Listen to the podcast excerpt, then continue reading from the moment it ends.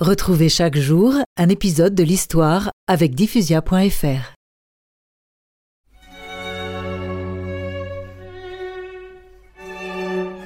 « 1978, c'est l'année des élections au Vatican.